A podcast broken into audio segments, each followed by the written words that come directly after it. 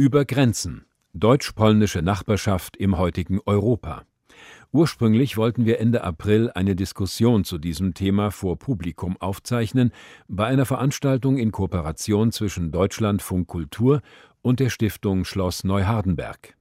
Die Veranstaltung musste aufgrund der Corona-Krise abgesagt werden, aber das Thema ist uns wichtig genug, um es trotzdem zu diskutieren. Deshalb haben wir dafür digital zusammengeschaltet den deutsch-polnischen Kulturmanager und Publizisten Basil Kerski, den Journalisten Bartosz Wielinski und Dagmara Jajeżniak-Quast, Direktorin des Zentrums für interdisziplinäre Polenstudien an der Europa-Universität Viadrina in Frankfurt-Oder. Es moderiert Annette Riedel, Deutschlandfunk Kultur. Herzlich willkommen zu dieser Diskussion über die deutsch-polnischen Beziehungen 75 Jahre nach dem Ende des Zweiten Weltkriegs. Dagmara Jajeschniak-Quast, Sie sind Professorin der Viadrina in Frankfurt an der Oder, forschen zu den deutsch-polnischen Beziehungen und als jemand mit einem sowohl polnischen als auch deutschen biografischen Hintergrund sind Sie sozusagen personifizierte Grenzgängerin. Wenn Sie diesen deutsch-polnischen Beziehungen eine Schulnote geben sollten, welche wäre das? Hm, ich würde sagen, äh, je nachdem, welche äh, Ebene wir der Beziehungen eine Schulnote geben sollten. Politisch würde ich sagen, sind wir so zwischen drei und wirtschaftlich ist es ziemlich gut inzwischen geworden. Also man kann sagen, Polen und Deutschlands Wirtschaft ist fast auf Augenhöhe. Äh, da würde ich hier vielleicht sogar zwei geben. Lokal hier an der Grenze passiert unheimlich viel. Auf dieser Ebene würde ich sogar eins minus geben.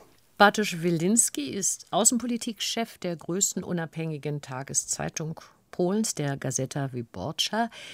Zuvor waren Sie deren Deutschland-Korrespondent, kennen also auch beide Länder sehr gut. Würden Sie eine ähnliche Benotung vornehmen? Naja, also politisch finde ich, die Sachen äh, entwickeln sich in schlechte Richtung. Momentan sind wir irgendwie zwischen ja, drei und vier.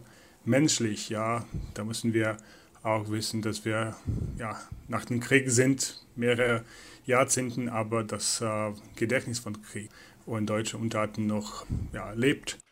Basil Kerski leitet das Europäische Solidarność-Zentrum Danzig. Das dokumentiert die Geschichte der antikommunistischen Revolutionen in Mittel- und Osteuropa von 1989 und fördert die demokratische Kultur. Auch Sie, Herr Kerski, sind Grenzgänger. Sie leben in Danzig und in Berlin. Macht die Grenze zwischen den beiden Ländern, die jetzt mit der Corona-Krise hoffentlich nur vorübergehend, aber wieder sehr viel spürbarer geworden ist, eigentlich nur deutlich, dass die Grenze in den Köpfen und in den Herzen bei manchem auf beiden Seiten noch immer nicht überwunden ist? Ja, also ich denke, die Grenzen existieren in den Köpfen einiger Politiker äh, und auch in ihren Herzen. Ich glaube, bei der, bei der aktuellen Regierung. Ähm, und das führt dann zu einer recht ungewöhnlichen, massiven Schließung einer innereuropäischen Grenze. Ich habe den Eindruck seit ein paar Tagen, dass das durchaus gewollt ist. Ja, Sie haben, das fand ich sehr interessant, gefragt nach der Bewertung, nach den Noten. Ich schließe mich an, es ist nicht leicht, eine Note zu vergeben. Vielleicht müsste man ein ganzes Zeugnis erstellen. Und das ist voller äh, Widersprüche sehr positiver Dinge, fantastisch. Die zunehmend auch gleichwertige äh, Zusammenarbeit auf dem wirtschaftlichen Gebiet, es sind auch zunehmend polnische Unternehmer sehr erfolgreich ähm, in Deutschland. Ich denke auch, die Stimmung zwischen den Menschen ist locker, nicht angespannt. Das ist sehr positiv äh, nach diesen sehr schwierigen historischen Erfahrungen. Aber in der Politik findet zurzeit ein Abwenden von, von der Suche nach Gemeinsamkeiten man muss ja auch fairerweise sagen, nicht nur die deutsch-polnische Grenze ist betroffen, auch die östliche Grenze Polens, auch die südliche. Diese Regierung hat uns ja eingeschlossen. Und es sieht gar nicht danach aus, dass das bald vorbei ist. Wir werden ausführlich über die politischen Beziehungen natürlich diskutieren. Aber ich möchte noch einen kleinen Moment bleiben bei der zwischenmenschlichen Ebene. Man kann schon den Eindruck haben, dass da die Empfindlichkeiten nicht wirklich verschwunden sind. Da gab es zum Beispiel Dezember letzten Jahres eine Affäre, die nannte sich Großmarktaffäre in Cottbus. Da ging es darum, dass in einem Großmarkt zwei Kassen beschriftet waren. An der einen stand, Achtung, diese Kasse ist vorrangig für deutsche Kunden. Und an der anderen Kasse stand, Achtung, diese Kasse ist vorrangig für polnische Kunden. Gedacht war das eigentlich als Serviceleistung in dem Laden, weil an der polnischen Kasse sozusagen eine polnischsprachige Kraft saß. Aber es wurde als diskriminierend verstanden, hat unheimliche Wellen aufgeworfen.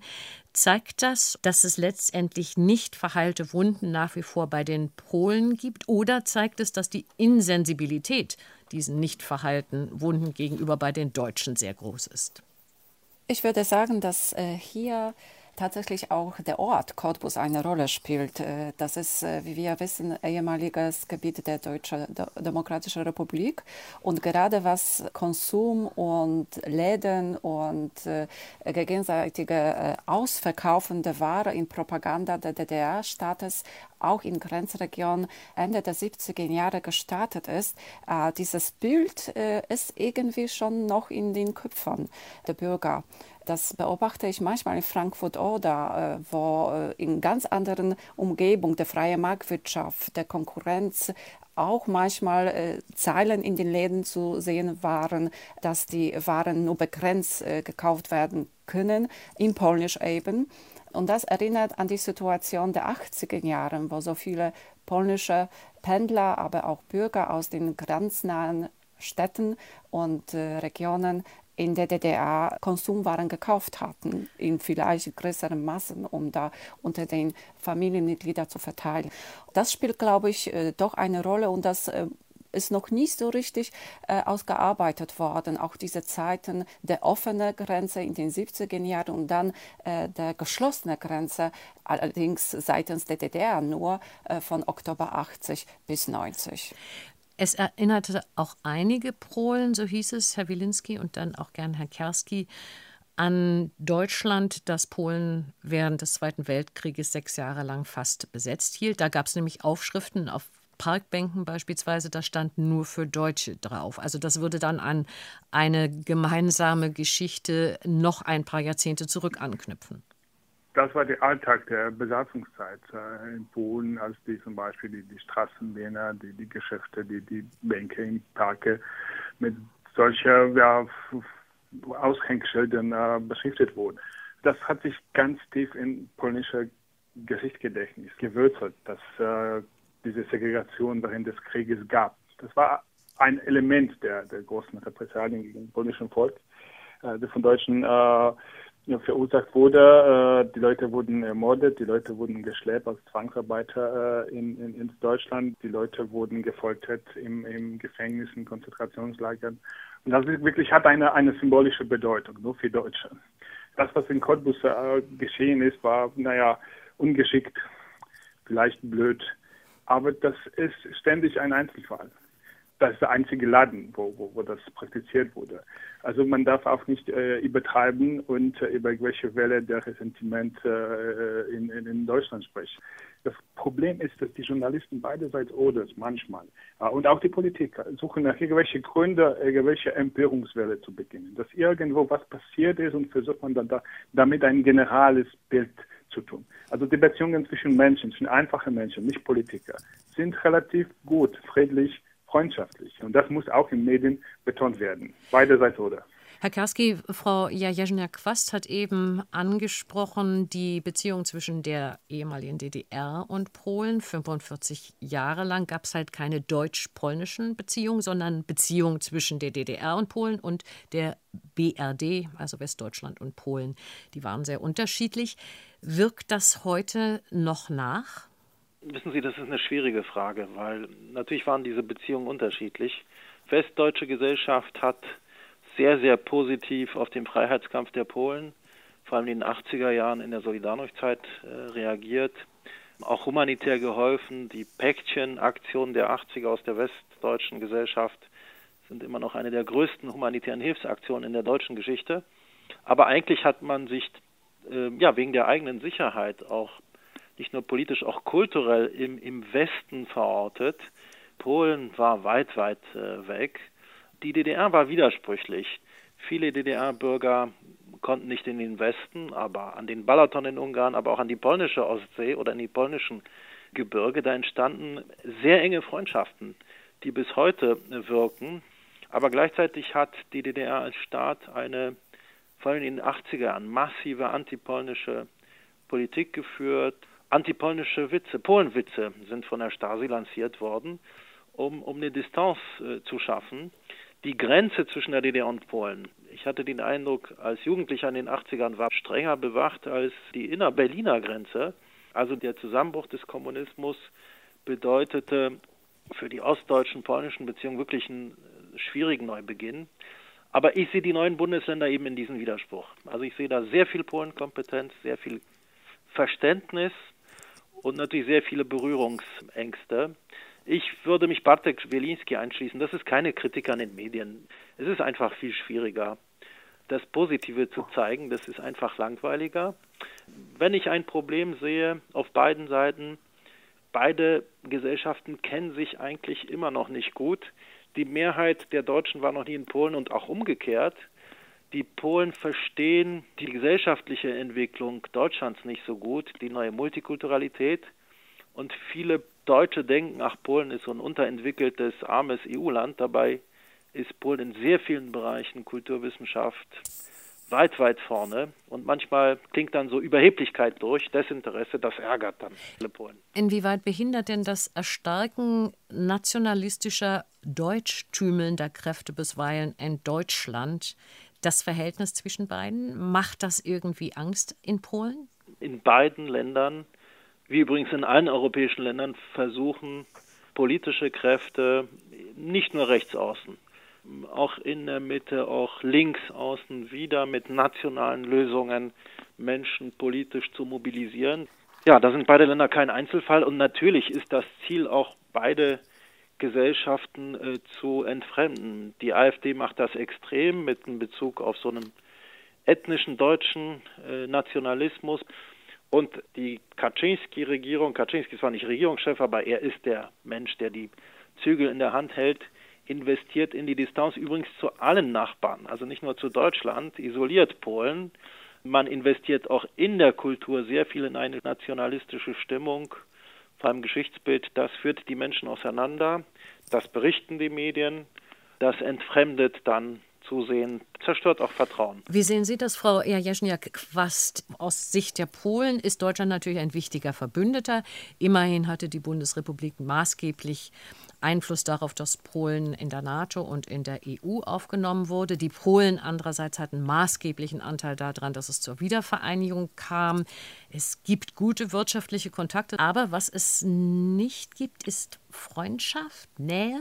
Ich werde noch kurz zurück zu Bartosz Wilinski und sagen, dass eben dieses Beispiel Cottbus zeigt, natürlich sind das Einzelfälle, aber diese geschichtliche wird immer wieder hochkommen, wenn irgendwie problematisch in dieser Nachbarschaft wird oder problematisch äh, in den deutsch-polnischen Beziehungen. Das ist mit der Reparation so. Das Problem ist, dass eigentlich beide Seiten, auch wie in der normalen Beziehung, lernen müssen, sensibel, vielleicht auch selbstbewusst äh, damit umzugehen. Gerade ab den 90er Jahren hier an der Grenze würde ich sagen, solche Einzelfälle waren mehrere. In den Läden waren mehrere in Polnisch nur verfassten Achtungszettel, wo man über Klauen, über zum Beispiel äh, der Begrenzung der Artikelkauf nur auf Polnisch äh, veröffentlicht hat und so weiter. Und das hat den polnischen Bürger hier weggetan. Und wenn wir aber diese Ebene äh, verlassen und auf die Ebene der großen Politik gehen, da frage ich mich manchmal, äh, warum solche Sachen immer hochkommen, obwohl wir perfekte und wirklich sehr gute schon Strukturen haben für die deutsch-polnische Kooperation. Wir haben deutsch-polnische Parlamentariergruppe, äh, wir haben Beauftragte der beiden Regierungen, nicht wahr? Ähm, äh, Dietmar Wojtke und neulich ist das der Bartosz Grotecki. Also das sind zum Beispiel Strukturen, die in meinen Augen viel mehr machen könnten, eben äh, das noch mehr äh, für die äh, Gemeinsamkeiten. Wir haben aber auch in den grenznahen Bundesländern äh, schon äh, gemeinsame Kommissionen. Das sind schon so viele Verflechtungen tagtäglich. Wir haben die Oder-Partnerschaft. Ähm, wir haben 300 deutsch-polnische Städtepartnerschaften, übrigens auch zu DDR-Zeit und Volksrepublik Republik Polen auch möglich. Ich meine, natürlich war das verordnete Freundschaft, wenn man so will, aber die Leute haben sich getroffen und diese Freundschaften bestehen bis heute. Da wurde auch geheiratet. Ähm, ich beobachte das an der Grenze. Das sind oft äh, dieselbe Strukturen von den 70er Jahren, die wir 90 äh, gleich von der Politik auch aufgenommen haben. Und das Interessante an der Stelle ist ja, dass es, obwohl es dieses enge Netzwerk, das Sie gerade benannt haben, gibt. Allenfalls mit Frankreich ist Deutschland ähnlich eng verbändet und trotzdem lässt die politische Zusammenarbeit jenseits der konkreten regionalen, grenznahen Zusammenarbeit einiges zu wünschen übrig. Und das nicht erst seit wir die PiS, die Partei für Recht und Gerechtigkeit in Warschau, in der Regierung haben, sondern schon länger. Warum ist das so? Nein, nein, nein. Also da würde also, ich protestieren. Also diese Regierung, die jetzt äh, die Mehrheit hat, seit, zwei, seit Ende 2015, setzt auf eine nationalistische Politik. Nur ist das sehr schwierig in einem Land, in dem die Mehrheit der Bürger einfach in Europa leben will, offene Grenzen haben will. Äh, sie weiß, ihr Wohlstand hängt damit zusammen. Das ist ein Widerspruch in der polnischen Politik. Also diese Regierung handelt gegen das polnische nationale Interesse das sind deren Vorstellungen von mhm. Politik. Das Ganze wird, glaube ich, in den letzten Jahren nochmal befeuert, tatsächlich vor der Entscheidung, vor der alle Politiker stehen, wie reagieren wir auf die Herausforderungen unserer Zeit? Reagieren wir mit mehr nationalen Lösungen oder mehr mit europäischen Lösungen? Das ist ja kein neues Thema, das ist ja kein nur Corona-Thema. Und mhm. leider ist zu sehen in Europa viele setzen auf nationale Lösungen, weil sie glauben, diese Sprache schafft politische Mehrheiten. Darf ich da mal ja. reingehen und Herrn Wilinski dazu auch fragen? Ja. Es gelingt ja der Peace mit dieser Erzählung, dass man sich gegen den mächtigen Nachbarn behaupten müssen, mit der immer wiederkehrenden Kritik an Europa auch Stimmen zu sammeln. Und das, obwohl die Polen mehrheitlich wie kaum ein anderes Land in Europa pro-europäisch sind. Wie funktioniert das? Das Geheimnis liegt nicht, nicht äh, in äh, Ideologie, sondern in äh, Sozialpolitik. Das ist ja klar, dass die PiS die Wahlen vor vier Jahren, vor einem Jahr gewonnen hat, nicht dank überzeugender Rhetorik, neue Narration über Europa, mit, dank der nationalistischen Töne oder neue Kulturpolitik, sondern äh, die PiS hatten Leute einfach äh, Geld in, in, in, Taschen gegeben, direkt ausgezahlt. Zum ersten Mal in der Geschichte der, der, der neuen polnischen Republik hatten die Leute direkte Zahlungen äh, jedes Monat bekommen. Diese Kindergeld, die wir früher nicht kannten, jetzt die Auszahlung der 13., 14. sogar äh, Pension, die Erhöhung der, der Mindestlohn in Polen, das sind die alle die Vorteile, die früher undenkbar waren. Selbstverständlich jetzt werden wir die, die, die, die Kosten, die Konsequenzen tragen äh, in Zeiten der Wirtschaftskrise, die nach der Corona-Pandemie äh, mit Sicherheit äh, kommen wird, wird diese Haushaltspolitik schlechte Konsequenzen für Polen haben. Es wird zu Kürzungen kommen. Aber also die Tatsache, dass PiS regiert und äh, diese antieuropäische Rhetorik benutzt, bedeutet nicht, dass die Polen plötzlich von äh, äh, großen Euro-Enthusiasten zu Euroskeptiker geworden. Ja, das, das stimmt nicht. Also die Polen sehen das persönlich. Also wenn man seine Wohnung verlässt und irgendwo im Osten lebt, da, das sieht man sofort, dass die Straße durch Gelder renoviert wurde, dass die äh, Altstadt äh, auch äh, renoviert wurde dank die EU-Geld, dass neue Autobahnen geschafft wurde, äh, dass man dürfte reisen ohne Grenzkontrolle nach Deutschland, nach Frankreich und so weiter.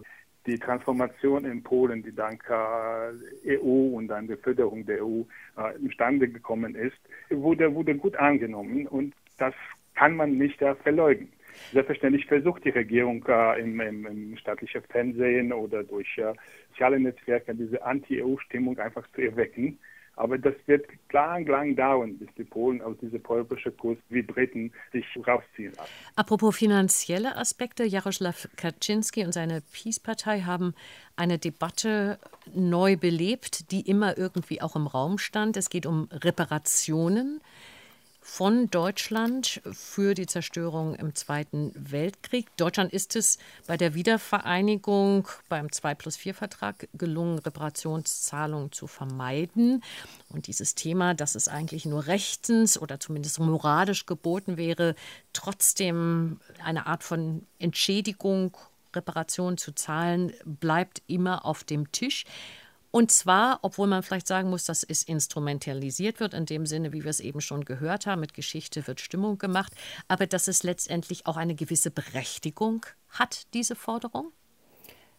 Natürlich, wenn man sich äh, die äh, Zahl der Opfer, die Zerstörung in Polen und die Besatzungspraxis deutsche Besatzung in Polen anschaut, es gibt moralische Berechtigung und äh, solche Diskussionen. Es gibt schon sehr viele Studien, äh, die das gezeigt haben und das ist schon immer mehr bekannt, äh, wie die Besatzungszeit in Polen aussah natürlich mehr in Polen als in Deutschland. Ich würde schon sagen, dass die deutsche Bevölkerung lange Zeit vielleicht nicht so bewusst war, ähm, dass es auch Unterschiede gibt zwischen Besatzungszeiten in Westen Europa und in Osten. Das haben die ersten Ausstellungen äh, in, in Hamburg, die haben erste Ausstellungen auch bei Deutschen Historischen Institut in Warschau gezeigt. Das sind sehr große Unterschiede dieser Besatzungspolitik. Nichtsdestotrotz denke ich, dass gerade dieses Thema auch solche Ablenkungsmanöver Manöver der PiS-Regierung war während der Kritik der Europäischen Kommission an der äh, Justizreform. Also es kam sozusagen sehr zeitnah im Spätsommer 2017, wie wir wissen, wieder hoch. Ich äh, glaube, wir werden dieses Problem juristisch wahrscheinlich gar nicht lösen können, denn hier sind äh, auch juristisch so unterschiedliche Positionen. Die deutsche Position ist, glaube ich, äh, klar. Es gibt keine staatliche Reparationsansprüche sie werden nicht mehr zugelassen. Deutschland verweist hier auf diese 2 plus 4 Vertrag. Äh, Deutschland verweist hier auf Verzichte. Kommunistische Regierung bereits 53 äh, auf diese Reparation. Äh, natürlich ist das polnische Meinung hier äh, ganz anders. Also man sagt, dass eben dieser 2 plus 4 Vertrag keine äh, Reparationsfragen äh, geklärt hat, dass dort Polen auch nicht am Tisch war und so weiter und so fort. Also da prallen aufeinander äh, Gegen- und Kontraargumente. Und ich glaube, es wäre tatsächlich wichtig, hier noch mehr darüber zu sprechen, äh, wie wir vielleicht auf der anderen Ebene, also zum Beispiel diese kulturelle Stiftungsebene, äh, Begegnungsebene, Ausleihen von Kulturgitter, ähm, eine äh, deutsch-polnische Stiftung für Raubgitter, die dann dem allen äh, zugänglich werden, vielleicht auch im Internet und so weiter dass wir in diese Richtung vielleicht versuchen, das Thema zu klären, aber auf jeden Fall auch zu diskutieren und noch mehr auch den Wissenschaftlern zu Wort zu kommen. Jetzt das als politische Manöver zu benutzen, finde ich wirklich äh, verheerend. Herr Kerski, 13 Prozent der Polen sind nach einer deutsch-polnischen Studie aus dem vergangenen Jahr der Meinung, dass polnisches Leid und polnische Opfer genug anerkannt worden sind. 62 Prozent der Deutschen finden, dass das sehr wohl der Fall ist könnte tatsächlich, wenn es um die Frage geht, juristisch schwer zu klären, aber moralisch vielleicht angezeigt, in die Richtung gehen und die Beziehung dann auch verbessern, die Frau Jajeschnia-Quast gerade aufgezeigt hat aus Ihrer Sicht? Ich denke, wenn man die Sache ganz kühl betrachtet, analytisch, juristisch, das ist schon ausgeführt worden, gibt es viele Argumente zu sagen, diese Reparationsforderung ist Unsinn, falsch. Und natürlich ähm, benutzen Peace-Politiker diese Reparationszahlungen, um natürlich auch abzulenken von ihrer Politik. Das ist richtig. Aber es bleibt dazwischen etwas sehr Wichtiges, und das ist vielleicht die Tragödie der deutsch-polnischen Beziehung. Dieser Zweite Weltkrieg gegen Polen, das war wirklich ein Vernichtungskrieg, nicht nur gegen die jüdische Bevölkerung, es war die Vernichtung von Menschen und auch von kulturellen Gütern. Und diese Folgen sind bis heute spürbar. Damit stellt sich wirklich die Frage, wie können wir eben in die Zukunft schauen und gemeinsam etwas machen, um die kulturellen Ressourcen Polens äh, wieder aufzubauen. Zum Beispiel, ich, ich vertrete ja auch das polnische Museumswesen. Da sind wirklich ganze Bibliotheken, äh, ganze Museen vollkommen zerstört äh, worden. Und mir fehlt ja eine gesellschaftliche, politische Mehrheit und die sagt, lasst uns gemeinsam da einen Weg draus äh, suchen und Initiativen schaffen, die zum Teil versuchen, das zu korrigieren, was infolge des Krieges passiert ist. Eine ähm, solche Initiative wäre, und die Frage geht an den Journalisten Bartosz Wilinski, eine Initiative wäre ein Denkmal in Berlin zu errichten für die insgesamt ja fast sechs Millionen polnischen Opfer im Zweiten Weltkrieg an einem zentralen Ort, beispielsweise gleich in dem Zentrum in der Nähe der Ruine des Anhalter Bahnhofs. Wäre das eine richtungsweisende, vielleicht versöhnende, gute, wichtige, richtige Idee? Ja, das ist eine hervorragende Idee und äh, also ich kann mir das stolz sagen, dass ich war der erste Journalist, der darüber berichtet hat. Das ist ein Symbolort, Anhalte Bahnhof. Also das ist ein Ort, wo Joachim äh, von Ribbentrop im äh, November 1940 äh, Vyacheslav Molotow, der russische Außenminister, begrüßt hat. Mit äh, alle militärischen Ehren. Zum ersten und zum letzten Mal hat damals die Wehrmacht Militärorchester Internationale gespielt. Äh, das war der Moment, als der Molotow nach äh, Berlin gekommen ist, um über Teilung der Welt zwischen Dritten Reich und Sowjetunion, um darüber zu sprechen. Und wenn in diesem symbolischen Ort, an den Ruinen, den alten, alten Bahnhof, ein Denkmal, der das Leid des polnischen Volkes während des Krieges ehrt und erinnert, das finde ich wirklich gut und, und angemessen. Was ich problematisch finde, ist, dass das darüber so wenig gesprochen wird dass diese Vorbereitungen sind irgendwo also gestoppt, gefroren, weiß ich nicht.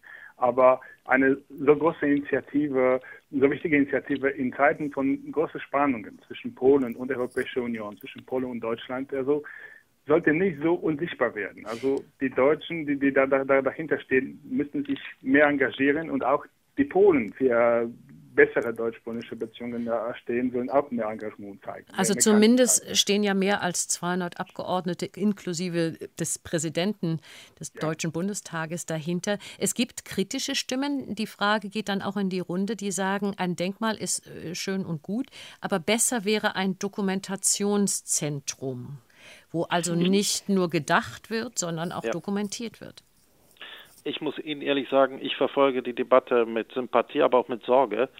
Ein Denkmal alleine bringt es nicht. Die Frage ist, was wollen wir? Ich glaube, wir brauchen einen symbolischen Ort in Berlin, vor allem in Berlin, an dem wir die Bedeutung der deutsch-polnischen Beziehungen würdigen, nicht nur die Opfer. Ich glaube, immer noch ist sehr wenigen Deutschen bewusst, die deutsche Vereinigung gab es auch deshalb, weil Polen dafür waren. Das war auch eine, ja, eine Vertrauensinvestition. Ähm, ich selbst vertrete eine Institution in Danzig, wo wir tägliche Begegnungen, das Lernen ja mit einem Denkmal verbinden.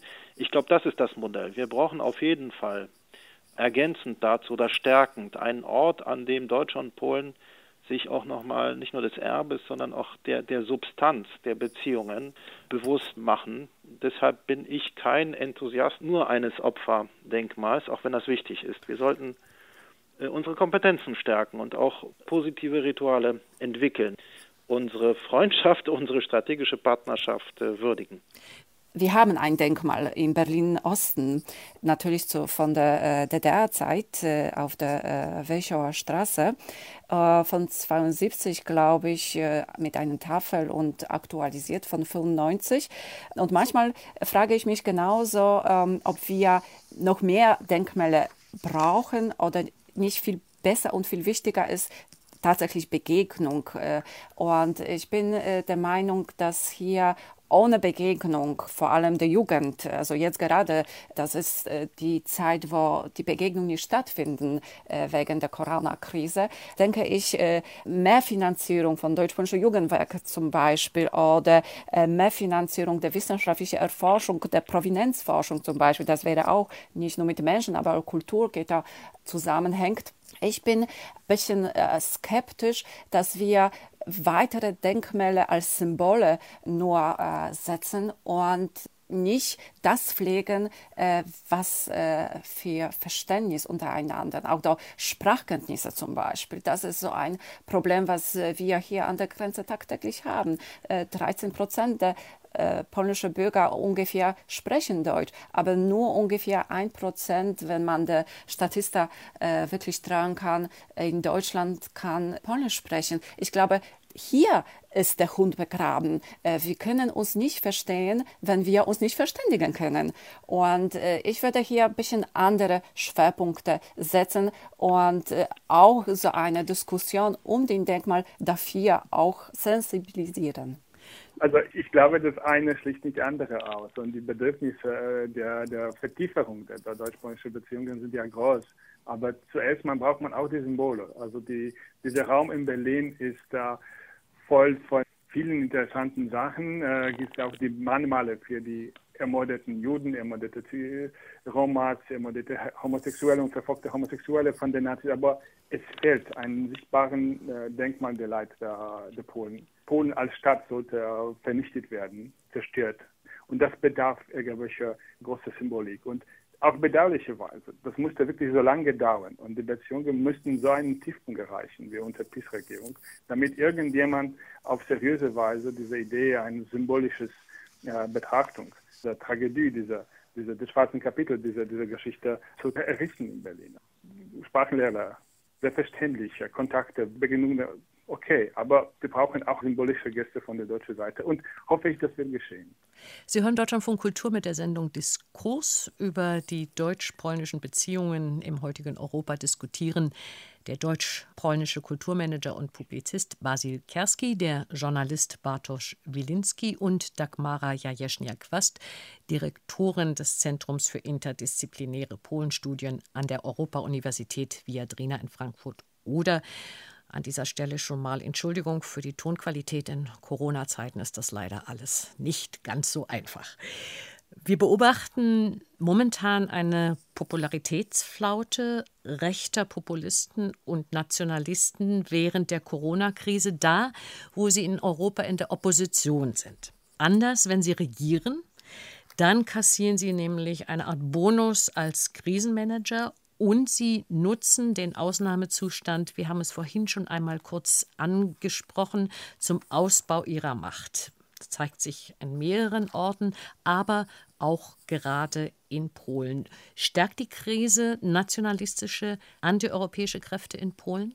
Ja, ich glaube, das haben mehrere Krisen schon gezeigt, sogenannten Krisen. Das haben wir bei sogenannten Flüchtlingskrise schon gesehen, äh, dass nicht nur Polen, aber viele andere europäischen Länder äh, alleingängige Lösungen, nationale Lösungen vorgezogen haben und keine Solidarität der Idee der äh, Europäischen Union, auch der Regel der Europäischen Union verletzt hatten. Und hier die Corona-Krise hat das noch stärker gezeigt. Das war so wie Dominosteine. Äh, man könnte tatsächlich jeden Tag äh, vom Fernseher sitzen und schauen, welche Maßnahme der äh, jeweilige Land wieder einführt. Ich fühlte mich so ein bisschen wie in einem schlechten Film, ehrlich gesagt, als ich das gesehen habe.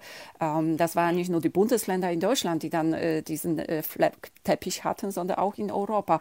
Und ich glaube, da nutzen viele auch die Schwäche der Europäischen Union. Das beobachte ich mit großen Sorgen, äh, denn ich selbst persönlich natürlich totale Fan der europäischen Integration bin. Nachbarschaft, auch diese Integration, das sind Vorteile, aber ähm, das sind auch Pflichten, die wir alle zu erfüllen haben. Und bei dieser Krise hat das gezeigt, äh, dass wir noch nie so richtig gewachsen sind.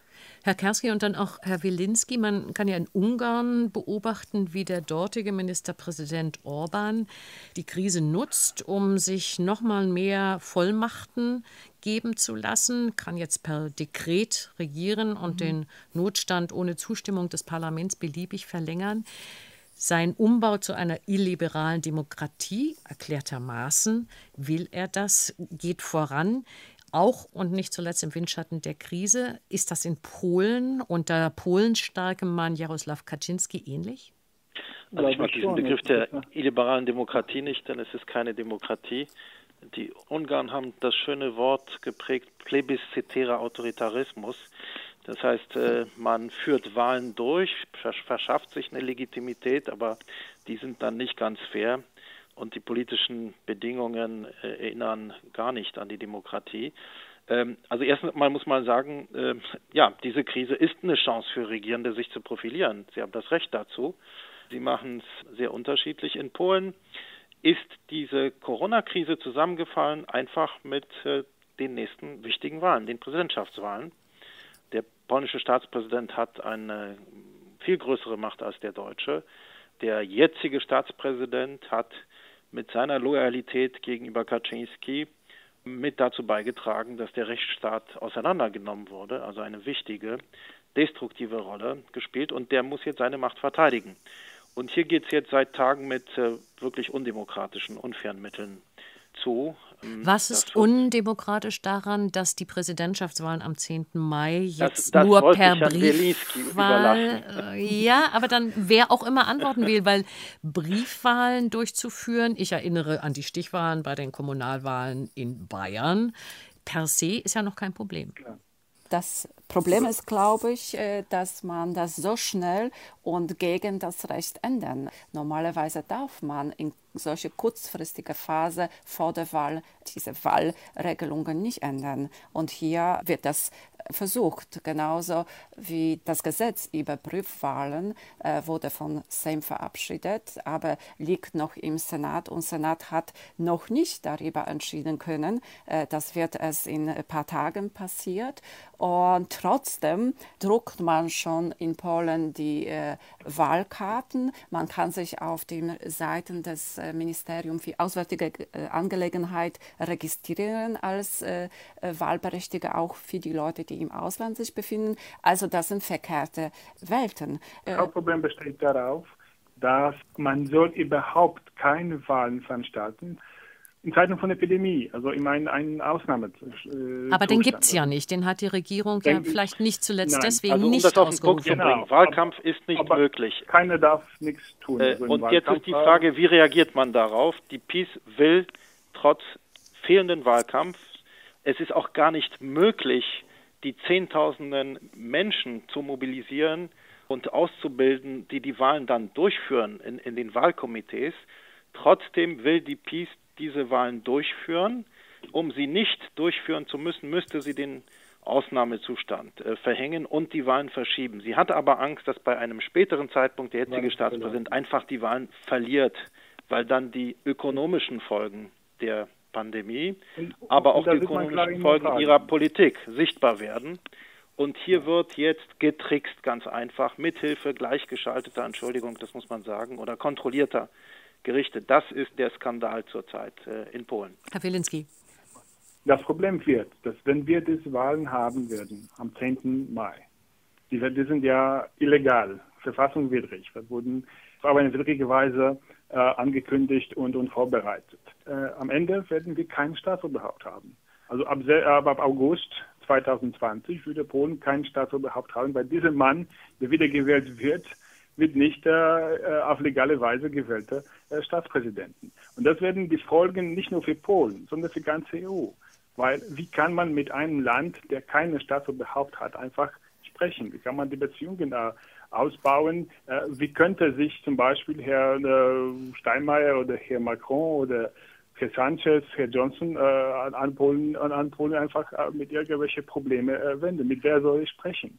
Oder wird kein Ansprechpartner für andere Staatsoberhaupte. Und in Polen wird auch kein Gesetz untergeschrieben sein dürfen von diesem Mann, weil er kein Präsident äh, wird. Wenn er das so, so, so, so tue, wenn er was anderes unterschreibe, dann wird es äh, nicht in Kraft treten können, weil er kein Staatsoberhaupt wird. Also wir gehen wirklich Richtung einer äh, Verfassungskatastrophe.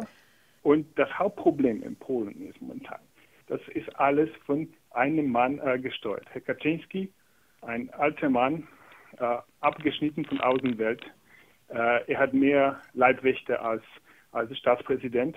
Er ist nun besessen mit Macht und will diese Macht nicht verlieren. Er glaubt nicht an eine Demokratie, war immer ein Autokrat und jetzt, äh, abgeschnitten von Außenwelt, hat er Entscheidungen getroffen, auf jeden Preis äh, die Wahlen zu, in Polen zu, zu organisieren, zu veranstalten, sie durchzupeitschen. So, jetzt ist die Frage, wie soll sich Deutschland, wie soll sich Europa in der Situation verhalten? Also klar erkennbar hat die Regierung in Warschau eine andere Erwartungshaltung als deren Kritiker.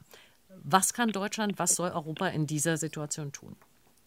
Also zum Beispiel könnte Europa hier manieren, dass äh, die Beobachter nach Polen nicht kommen, wenn die Grenze geschlossen ist. Äh, das ist nur ein Beispiel.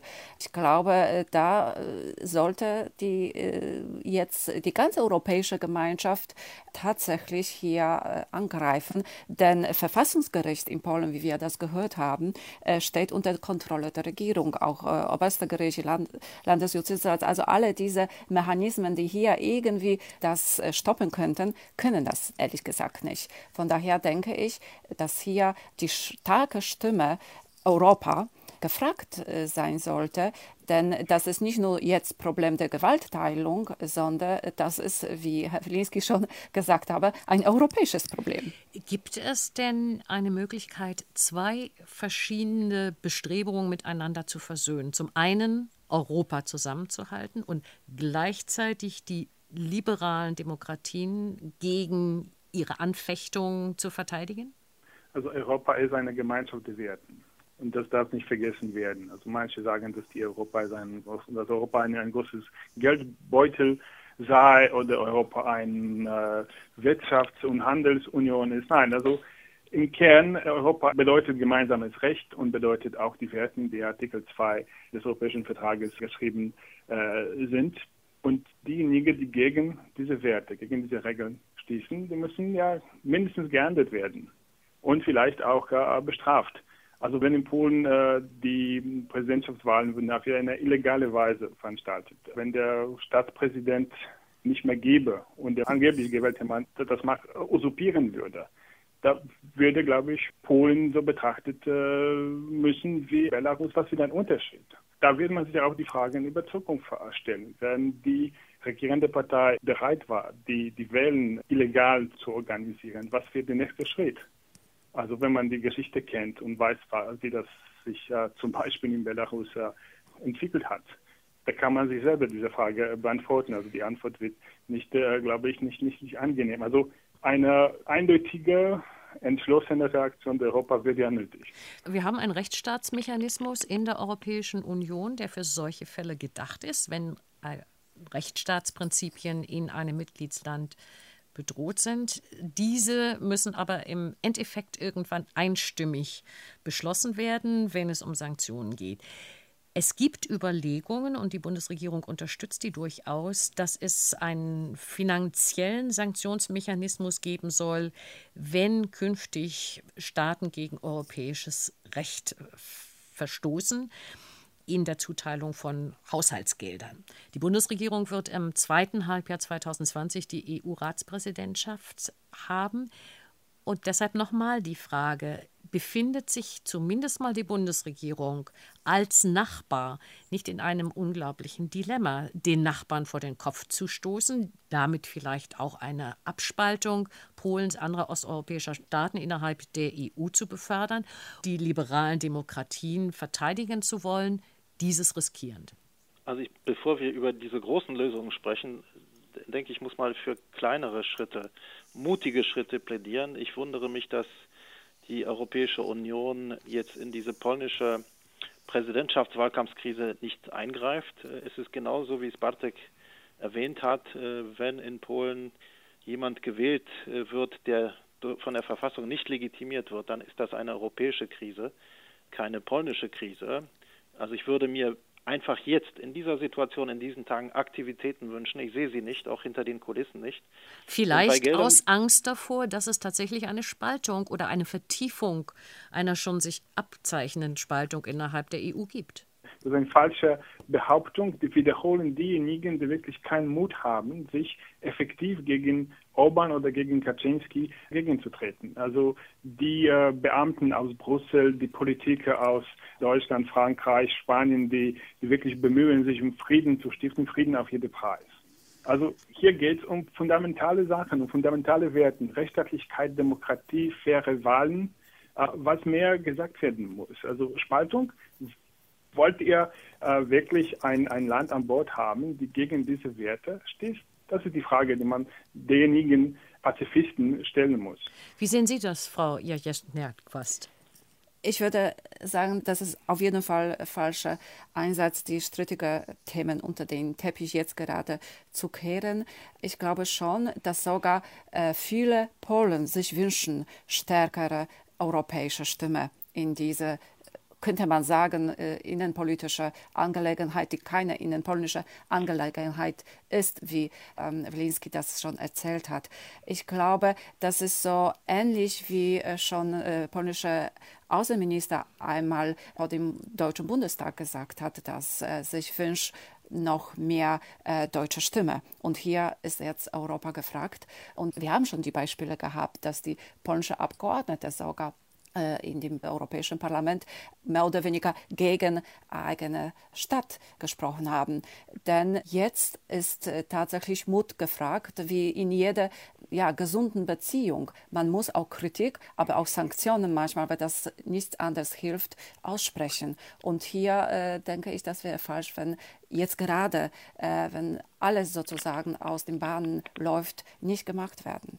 In diesen Tagen brauchen wir wirklich eine Vermittlung Europas in diesem innerpolnischen Streit, der übrigens kein innerpolnischer ist. Es geht um die Zukunft unserer politischen Modelle in Zeiten der Globalisierung, die natürlich ihre Probleme mit sich bringt. Und das sind ja nicht nur Nationalisten, Extreme, die hier mehr stärkere nationale Lösungen einfordern. Insofern geht es in Polen nicht nur um, um einen Richtungsstreit, ob Polens äh, Demokratie weiterleben kann, sondern es geht auch um die Glaubwürdigkeit der Demokratie in Europa, aber es geht auch um die Glaubwürdigkeit der Europäischen Union. Die Europäische Union müsste in diesen Streit auch aktiv eingreifen, vermitteln und sagen, verschiebt doch diese Wahlen um ein paar Monate, damit sie unter fairen Bedingungen stattfinden und es einen glaubwürdigen Präsidenten oder eine Präsidentin gibt. Zu den Finanzen noch ein Satz. Es wird sehr allgemein darüber geredet, die EU-Fördermittel an Werte zu knüpfen. Ich glaube, der, der Haken ist woanders. Die Frage ist, wie werden diese Mittel verteilt? Die werden immer noch größtenteils über die nationalen Regierungen verteilt. Und es sind die Herren Orban und Kaczynski, die weitgehend entscheiden, wie diese Mittel in Ungarn und Polen verteilt werden. Und vielleicht sollte man überlegen, diese Mittel so zu verteilen, dass man damit eine Gesellschaft nicht bestraft, sondern vielleicht die Elemente Polens, Ungarns, Europas stärkt, äh, die Europa stärken und damit den Handlungsspielraum, auch den finanziellen, von Regierungen oder politischen Akteuren zu begrenzen. Ich glaube, in die Richtung müssten wir in den nächsten Monaten denken. Zumal ja die Herren Orban und Kaczynski immer unterschlagen, dass Polen und Ungarn die größten Nettoempfänger aus dem Budget der Europäischen Union sind. Aber nochmal zurück zu der Frage des Wahltermins jetzt im Mai oder aber eben auch der, so heißt auch zwischen Brüssel oder vor allem zwischen Brüssel und Warschau umstrittenen Justizreform. Kann man nicht auch in beiden Fällen das dem Europäischen Gerichtshof überlassen? Denn der hat ja beispielsweise Teile der Justizreform als verfassungswidrig, also nicht mit der Verfasstheit der Europäischen Union in Einklang verurteilt und hat auch in der Folge das oberste Gericht Polens dazu gebracht, Teile für rechtswidrig zu erklären und die Umsetzung auszusetzen das geht ja nicht, weil der Europäische Gerichtshof nicht zuständig ist für die, für die Wahlen Mitgliedstaaten. Das liegt nur im Hände von, von souveränen Staaten, wie die Wahlen veranstaltet wurden und die Aufsicht auf den Wahlen ist auch nicht europäisch. Aber ähm, tatsächlich das Problem besteht äh, darauf, wie kann man eine demokratische Stadt haben ohne demokratische Wahlen? Ja, und ob eine solche Stadt weiter ein Mitglied der Union sein äh, darf. Und das könnte, das müsste irgendwie von der EU beantwortet werden. Nicht nur deswegen, dass es Polen betrifft, aber das könnte eine, eine Kettenreaktion in Europa auch beginnen jetzt oder später. Es gibt die politischen Kräfte von außen unterstützt. Die sind äh, gerade nicht so demokratisch in äh, Ansichten. Und äh, wenn sie Gelegenheit hätten, könnten in diese polnische oder ungarische Richtung gehen. Nicht nur im Osteuropa, sondern auch im Westeuropa. Äh, die Populisten hatten sich ja naja, vielleicht nicht vereint, aber diese, diese Allianz ist, ist stark äh, und, und, und lebt, plant und bekommt äh, Unterstützung aus äh, Ländern, die nicht äh, gerade europafreundlich sind. Meinen Sie Russland? Die, und vielleicht China, Momentan jetzt in Zeiten von Corona-Krise sieht man, wie aktiv China ist und wie aktiv verbreitet man eine Propaganda, dass die EU uneffektiv war äh, in, in dieser allen Maßnahmen und Lieferungen nach Italien. Das ist eine, eine, eine Lügenkampagne, Schmachkampagne gegen die EU. Und wie immer ist die EU auch nicht imstande, sich äh, effektiv zu wehren. Man kann also auch sagen, dass ja, dass ein neuer Autoritarismus, der in Polen oder in Europa wächst, das ist so wie ein Gespür, wie ein Krebs. Es muss rasch behandelt werden, weil dann steht das Leben des ganzen Organismus äh, aufs Spiel. Und äh, ich würde mich wünschen, mehr, wirklich mehr Engagement der europäischen Eliten. Ich kann verstehen, dass für die Deutschen die bilaterale Beziehungen wichtig sind, dass die äh, Vergangenheit ja wiegt schwer. Die deutschen Ungarten sind, wie wir das schon diskutiert haben, längst nicht vergessen worden. Aber trotzdem kann was gesagt werden, kann was äh, getan werden. Besonders im Fall, wenn die ganze demokratische System wird auf den Kopf gesetzt äh, in, in Polen wegen dieser Wahlen. Ich finde äh, den Vorschlag von Bastian Kreski ganz, äh, ganz gut. Ich denke auch nicht, dass Europäischer Gerichtshof hier äh, natürlich sehr wichtig ist, aber man hat auch gesehen bei dieser Justizreform, also die sogenannte Justizreform in Polen, dass die polnische Regierung äh, sich nicht viel ausmacht äh, von dem Urteil der Europäische Gerichtshof in Luxemburg. Im Gegenteil, findet manchmal so, habe ich den Eindruck, äh, bedeutungslos und stellt in Frage, das muss man sich wirklich vor Augen führen, führen, stellt in Frage die höchste Instanz der Gerechtigkeit in der Europäischen Union, wo wir alle sozusagen parallel tatsächlich äh, hier unterschrieben haben. So gesehen denke ich, die andere, vielleicht ähm, schnellere Maßnahmen. Also muss man auch dazu sagen, dass auch der Europäische Gerichtshof braucht viel Zeit, um etwas zu urteilen. Aber vielleicht schnellere Maßnahmen, und vor allem die Unterstützung der, der Unterstützung der Zivilgesellschaft mhm. und der Unterstützung der Bewegungen, die sowohl in Ungarn, aber noch mehr in Polen zu sehen sind. Ich meine, wir wissen, die Gesellschaft ist gespalten.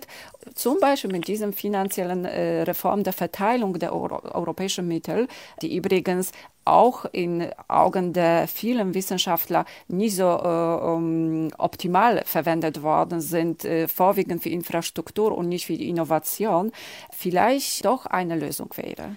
Ich möchte zum Schluss ganz kurz noch mal darauf eingehen, dass wir in diesem Jahr das 25. Jubiläum des grenzenlosen Reisens im Schengen-Raum begehen und dass ausgerechnet in diesem Jahr im Zuge der Corona-Krise wieder Schlagbäume runtergehen, es Grenzkontrollen gibt, auch an der deutsch-polnischen Grenze. Was bedeutet das für die deutsch-polnische Nachbarschaft? Wem nützt das auch möglicherweise? Wem schadet's? Also ich finde, das schadet mehr als nutzt. Äh, denn natürlich können wir äh, hier die Meinung der Virologen nicht verifizieren. Wir sind keine Mediziner.